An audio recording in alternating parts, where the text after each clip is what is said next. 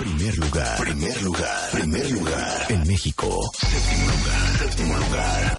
A nivel mundial. Séptimo lugar a nivel mundial. Marta de baile. En Spotify. Spotify. El podcast. El podcast más escuchado en México y en el mundo. Dale click y escúchanos. Y escúchanos todos los días. A cualquier hora. En cualquier lugar. Marta de baile. En Spotify. Estamos en donde estés. Estamos en donde estés. Son las 10.35 de la mañana. Es un milagro que hayamos ganado ese La Mía o la Tuya con la que buena. Pero esto no se queda así, cuentavientes. Porque la semana que entra vamos a traer a los de la que buena acá y vamos a jugar matamesta con ellos a ver qué jala más. Pero los saludamos hoy a las 10.35 de la mañana, este buen lunes, comienzo de semana. Y les cuento todo lo que vamos a hacer. Hoy vamos a tener un coro impresionante, es el coro de madrigalistas de Bellas Artes. Les digo algo, es una de las figuras corales más respetadas en el ámbito internacional y vienen literal, ¿cuántos músicos? 30, Marta. 30 coristas al programa se van a desmayar con lo que van a oír a 29 y el las director 12. musical que nos va Exacto, una a cosa enseñar. espectacular que nos trae Gerardo Kleinborg. Gerardo Claymore, claro. Eh, lo que te urge saber del buró de crédito y adivinen a quién les traje hoy cuenta bien. ¿Se los prometió o no se los prometí? Sí, sí, no ¿Se los cumplí o no se los cumplí? Hoy viene Mauricio Gamboa. ¿Saben quién es? El director general del buró de crédito. Pero no se asusten, cuentavientes. Todos, todos estamos en el buro de crédito. Unos con menos calificación y otros con más calificación. Unos en bien, unos en mal. Exacto. Unos en veces Pero bien, unos en veces estamos- mal. Pero Mauricio Gamboa viene el día de hoy para que todos los que traen broncas con el buró de crédito, todas las aclaraciones, las vamos a hacer el día de hoy. Pero vamos a empezar con nada más y nada menos que...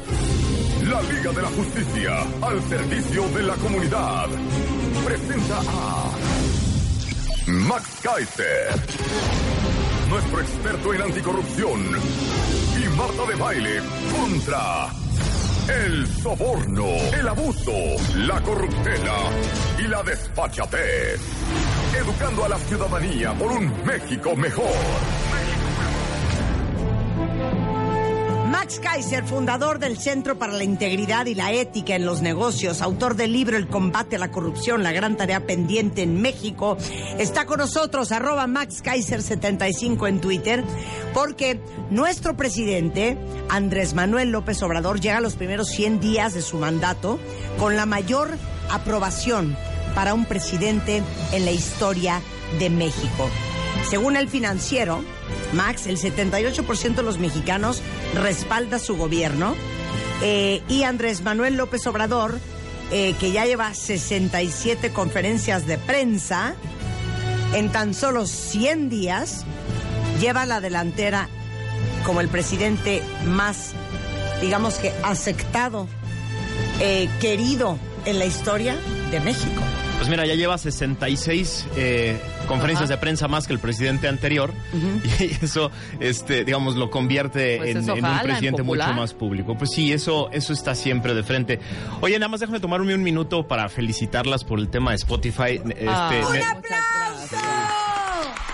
Qué, qué maravilla. Este, el, eh, estarlo escuchando en vivo, eh, el- uno de los podcasts más escuchados del mundo, eso se puede decir fácil. Yo creo que Spotify debe ser la plataforma más Claro. importante del mundo para el tema. Claro. Y, y pues sí, felicidades, ¿no? Vale muchísimo la pena este, de pronto compartir ¿Sabes qué, los, los micrófonos con una rockstar. muy orgullosos. Yo sé. Primer lugar a nivel nacional y séptimo lugar a nivel mundial. Es, es un privilegio compartir Ay, Max, micrófonos con la Max, rockstar de, de- de- Max. de Spotify. Te tengo una noticia. Especialistas como tú. Pocos. Gente que son grandes comunicadores, explicadores, gente con tanta experiencia, sabiduría, cultura y sobre todo Empatía. en Claro. solidaridad, y Solidaridad. familiaridad con el cuentaviente son los que hacen que este programa sea lo que es. Un aplauso para Max. Gracias, Max. Eres, eres una rockstar y es un privilegio. Bueno, entrémosle al tema A porque ver, 100 días es simbólico. es, un, es un tema simbólico y creo que vale la pena explicarle al cuentaviente por qué, por qué se volvió una, una moda el tema de los, de los 100 días. Hay un autor norteamericano que se llama David Gergen Ajá. que tiene un libro que se llama Eyewitness to Power. Este señor lleva 30 años de comentarista, pero también ha, ha sido... eh, digamos, asesor de cuatro expresidentes, de Jimmy Carter, de Reagan, de Bush Sr. y de Clinton. Y en estos cuatro periodos, él se dio cuenta que una de las cosas más importantes, ya lo platicamos, ¿te acuerdas cuando estábamos viendo la transición? Son dos cosas que van a poner el sello para todo el sexenio. La primera es la transición y lo segundo es cómo usan los primeros 100 días. Son definitorios. Son definitorios para los ¿Sabes gobiernos. qué? Él lo, él lo Ha- vio. Hagamos una analogía. Pues son como los primeros 100 días de una relación. Sin duda. O sea, es, O es lo que pone las bases. Marta. Es lo que pone las bases, lo que pone el tono, lo que pone más o menos las reglas del juego. Pero también es lo que pone, digamos, las cosas que vas a tener que ir cargando el resto de, de una administración que puede ser muy compleja, ¿no? Entonces, este cuate lo que vio en estos cuatro periodos en donde estuvo es que estos primeros 100 días fueron definitorios para todo el resto de los gobiernos. Por ejemplo, Clinton acabó con una popularidad increíble, pero sus primeros 100 días fueron un desastre, según él lo cuenta. Y entonces le, costó muchísimo trabajo tomar ritmo, arrancar, etcétera, ¿no? Entonces me ocurrió hacer, digamos, una, un- una comparación con los con, con el, el- el arranque de Donald Trump en Estados Unidos, porque Marta, el, eh, Rebe, el, el contexto vale, el contexto Claro. cuenta. Y hay dos cosas que dice Gergen que son muy importantes para saber cómo arranca un presidente. Lo primero es su antecesor, ¿no? Es decir, ¿De a, quién viene? sucede, ¿no? Sí. A quién le, a quién le va a tomar el cargo. Y eso es importantísimo. Y lo segundo es cómo está el país y más o menos cómo están las cosas. A ver. Más bien, en, en radio sería cuentavientes, ¿qué carryover trae? Exacto, Exacto. le dieron un No, carryover de la en, en radio decimos, bueno, ¿qué, ¿qué programa estaba antes del mío? Exactamente. ¿Qué rating me heredó? ¿Y de dónde tengo que construir? Hay veces que te dejan cero carryover o carryover negativo y tienes que construir todo de cero. Y hay veces que tienes un programa antes que tú que es muy bueno, que es el caso de Gaby Risco. Y que nos deja buen carryover. y que nos deja buen carryover, entonces tenemos, digamos que una buena estructura sobre la cual construir el segmento de 10 a Es 11. una gran analogía, ¿No? porque además, eh, digamos, en el tema de gobierno, hay dos cosas que quieren marcar los presidentes cuando llegan. La primera es que son diferentes, que valió la pena que votaran por ellos porque algo, algo van a ser diferente al anterior, ¿no? Eh, Trump tuvo la- el peor escenario posible porque Trump entra al gobierno con el presidente, después de suceder al presidente, pa- para suceder, perdón, al presidente más popular de la historia reciente de Estados Unidos. Obama. Eh, Barack Obama, y, y en un momento además de, digamos, una bonanza económica muy importante, además el presidente norteamericano Obama había tomado en 2008 el gobierno en medio de una crisis brutal que además logró llevar de manera adecuada, ¿no? Pero el otro tema de contexto también son las elecciones, ¿no? Es decir, Donald Trump toma el gobierno eh, después de unas elecciones que hoy sabemos están manchadas no solo de esta alianza con Rusia que parece que cada vez está más probada por todos lados, sino además con esta idea terrible que es que perdió el voto popular. Es decir, Hillary Clinton tuvo más votos que él y solo por el tema del colegio electoral ganó. Entonces, estas dos cosas llevaron a Donald Trump a un, a un inicio muy atrabancado, a un inicio muy, eh, digamos, acelerado, ¿no? Que le, que le impide poner un sello propio porque lo único que quiere todo el tiempo es ganar legitimidad. Y, y traigo a colación una, una, una medición que hace el Washington Post que es impresionante. El periódico Washington Post acaba de publicar la semana pasada que en lo que en los 773 días del gobierno de Donald Trump lleva 9014 mentiras, ¿no? Eh, empezó con 5.9 mentiras al día en el primer año, pasó a 16.5 mentiras y después en el segundo año y en lo que va de este año lleva 22 mentiras por día, ¿no? Entonces, esto es importantísimo porque el presidente norteamericano se siente todo el tiempo con la presión de hablarle a su público, de hablarle a su base, de generar una idea de este tenemos un gobierno diferente, estamos haciendo las cosas bien, soy mejor que Obama, Yeah, tengo right. mejores números, etcétera. Y entonces parece que no está gobernando, parece que nada más está metido en la contestación, Está en- en damage control. eh, todo el tiempo, Todo el ¿no? tiempo. Y entonces por eso el contexto es muy importante. El, el Washington Post tiene un tiene también un eh, digamos un índice que se llama los pinochos, ¿no?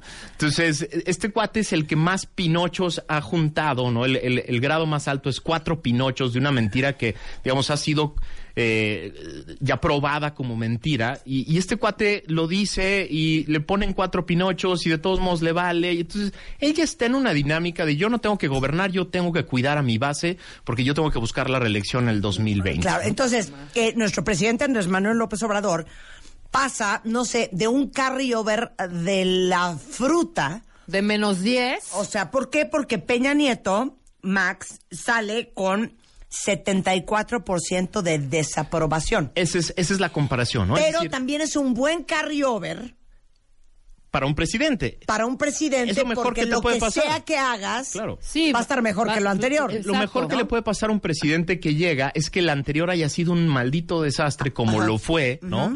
Es decir, el, solo el 20% de los mexicanos creían que Peña había acabado bien su gobierno, pero aquí hay que sumarle también varias cosas de contexto. La economía estaba en un momento de ascenso cuando toma el gobierno.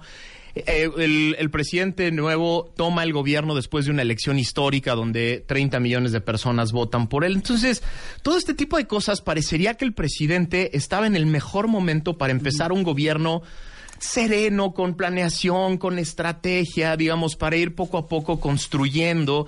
No necesitaba hacerlo de Trump, es decir, no necesitaba ganar legitimidad, no necesitaba acelerarse, no necesitaba echarle, eh, eh, echar golpes hacia, hacia todos lados en términos de eh, vamos a eh, atacar a los a cualquiera que me critique. No, no hacía falta. Es muy Claro. raro en el mundo que un presidente que entra con tal grado de nivel de, legi- de legitimidad eh, se dedique a empezar acelerado, pero además a pegarle a los de enfrente, ¿no? Pero esta a ver, aprobación no vamos a hacer una pausa. Yo no seré Roy Campos.